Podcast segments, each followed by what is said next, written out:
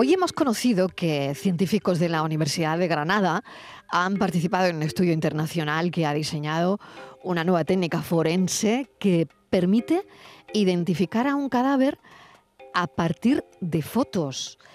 Em, yo quiero saber más de esto. Eh, Patricia Torres, bienvenida de nuevo. Hola Marilo, ¿qué Eh, cuéntame, porque Sí. me ha llamado mucho la atención esta noticia que estábamos manejando esta mañana en la redacción. Sí, eh, a partir de fotos, tú bien decías Marilo, de Instagram o Facebook en las que el sujeto salga sonriendo. Bueno, O esta sea, de nueva... fotos de las redes sociales. Sí, de las redes sociales. Esta nueva técnica forense va a facilitar la labor de identificación de un cadáver y lo hace recurriendo a las fotografías que una persona ha publicado en sus redes sociales, concretamente en las imágenes en las que aparece con una sonrisa. Este trabajo, en el que colabora la Academia Polaca de Ciencias de Breslavia y del que ha informado la Universidad de Granada, presenta un método experimental de identificación que se basa en el análisis del perfil de los dientes anteriores de, un sujeto, que son los que se ven cuando una persona sonríe. La morfología de los dientes puede ser un carácter individualizante si se tiene en cuenta características como el tamaño, la presencia de diastemas, de torsiones dentales, etc. Pero a pesar de ofrecer resultados menos confiables que los recogidos en los protocolos internacionales, esta técnica tiene la ventaja de poder acceder a los datos ante-mortem aportados por los familiares como las fotos que la persona fallecida publicó en sus redes sociales como Instagram o Facebook antes de morir, Mariló.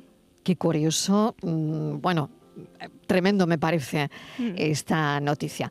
Bueno, vamos con otras historias. Nos adentramos ya en los contenidos de la tarde en tu búsqueda. Buscan a Juan Andrés, un hombre desaparecido desde el 16 de septiembre en Algeciras. La Asociación SOS Desaparecidos ha difundido la desaparición de Juan Andrés Macías, un hombre que fue visto por última vez en Algeciras el pasado viernes 16 de septiembre.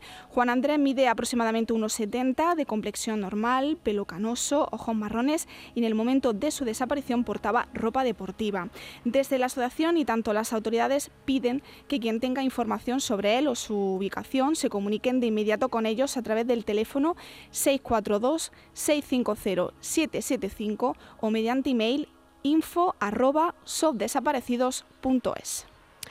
Vamos con otra desaparición en Granada que continúa empeñando la ciudad para tratar de encontrar a Lorenzo Román, que tiene 38 años. Sí, Marilo Lorenzo Román de Leiva salió de una consulta médica en el entorno de los Jardines del Triunfo en la mañana del pasado martes 13 de septiembre. Había quedado con su pareja poco después, pero no se presentó en el lugar acordado. Desde entonces, hace ya una semana, nadie ha vuelto a saber de él.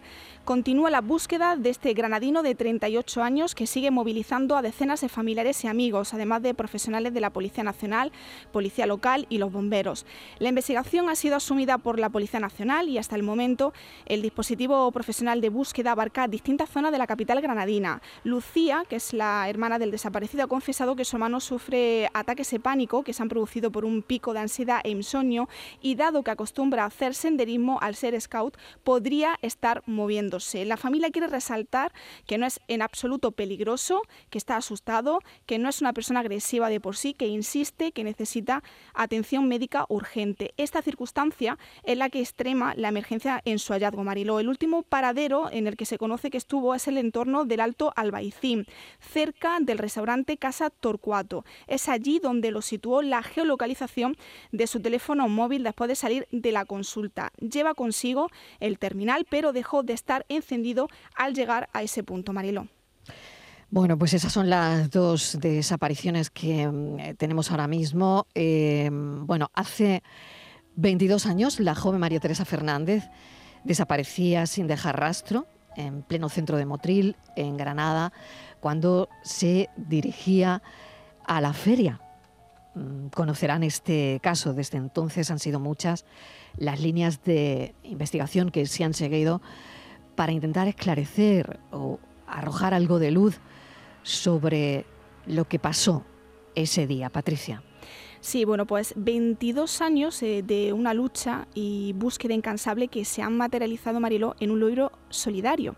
22 años de ausencia entre la espera y la esperanza. Así se titula este libro realizado por la Fundación QSD Global en colaboración con el diario Ideal y el Ayuntamiento de Motril. Esta publicación intenta luchar contra el olvido de las personas desaparecidas, convirtiéndose en un alegato de lucha y esperanza con un marcado componente emocional y humano, haciendo un recorrido por los 22 años de ausencia de Maritere, como era conocida familiarmente a la joven motrileña.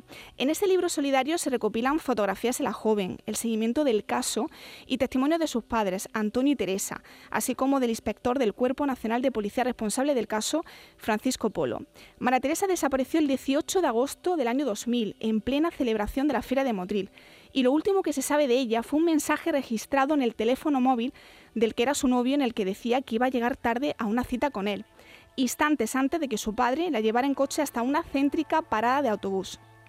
Desde que desapareció, la joven, sus familiares, amigos y la fuerza de seguridad la han buscado por distintos puntos y se han distribuido fotografías suyas por todas las comunidades autónomas, así como por Internet, acompañadas de manifestaciones mensuales para evitar que el caso cayese en el olvido.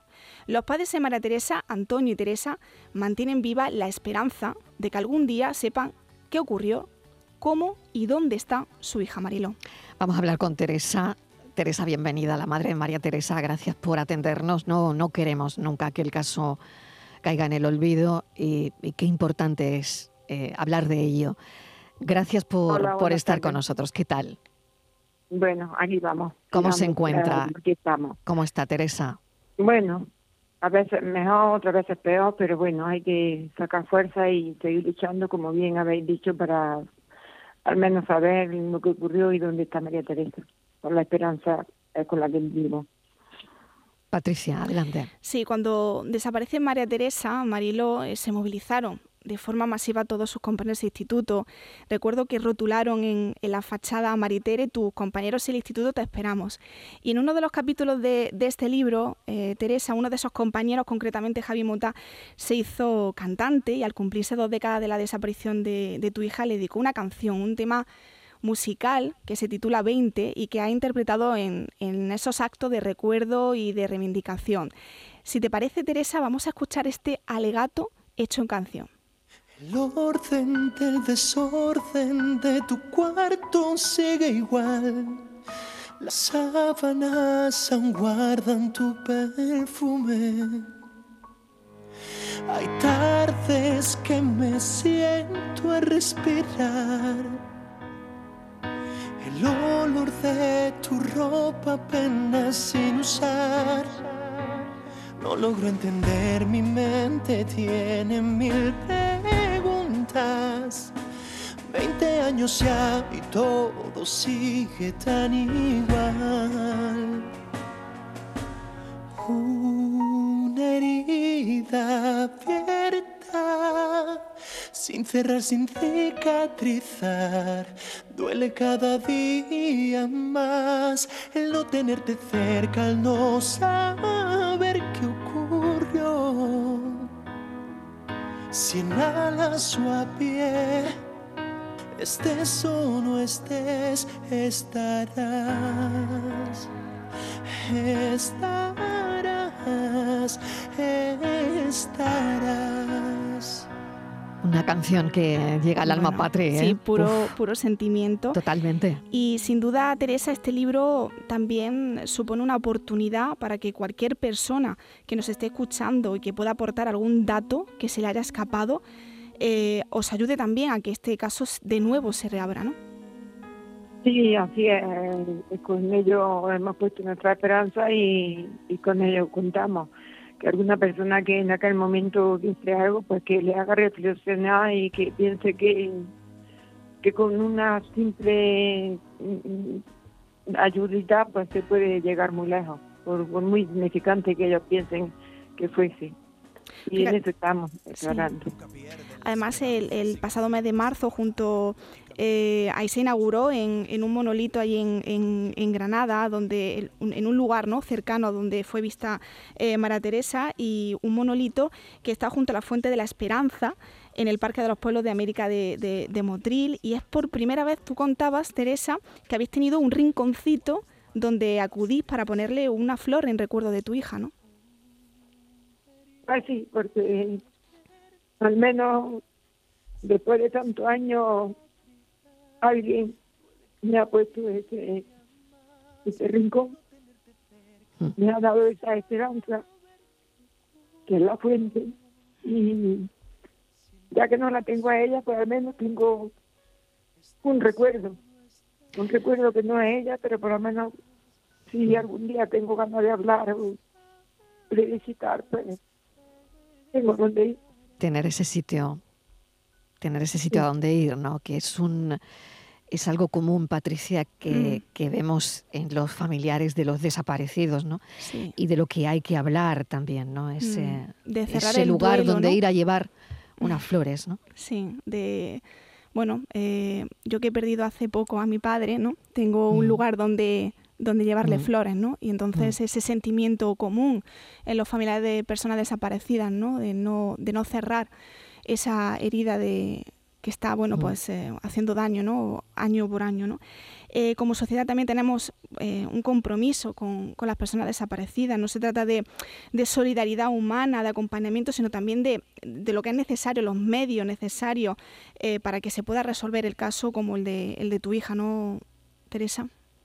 Sí, así es. Eh, contamos con, desde luego, desde siempre, desde el minuto cero, mm. hemos contado con todo el apoyo de, de Motril, de los motrileños y de muchísima gente de fuera, que cada vez que vienen, y sobre todo en, en la meses de, de vacaciones, mm. pues nos muestran su apoyo y su cariño y, y ya te digo que no solo de Motril de alrededor, hay muchísima gente que conoce el caso de Maritere y que está con nosotros. Teresa, de tu niña nadie se olvida. Mm. No, creo que no.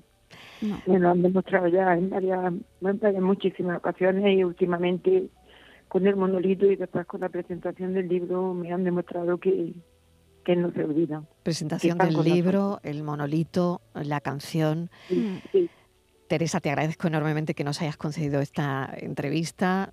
Seguiremos hablando y, la verdad es que es lo que intentamos desde este espacio, que esas personas que no están, que están desaparecidas, no caigan para nada en el olvido. Recordar, Marilo, solamente que el libro se puede adquirir desde 10 euros mediante donación a la Fundación Europea por las Personas Desaparecidas, QSD Global, con destino a ese programa de ayuda y acompañamiento a familiares desaparecidos. Muy bien. Teresa, gracias, un beso enorme. Cuídese mucho. Un abrazo. Teresa. Gracias. Patricia Torres, muchísimas gracias. A ti, un beso. Gracias con letras mayúsculas, como siempre. Muchísimas gracias. Un beso. A ti, cuídate.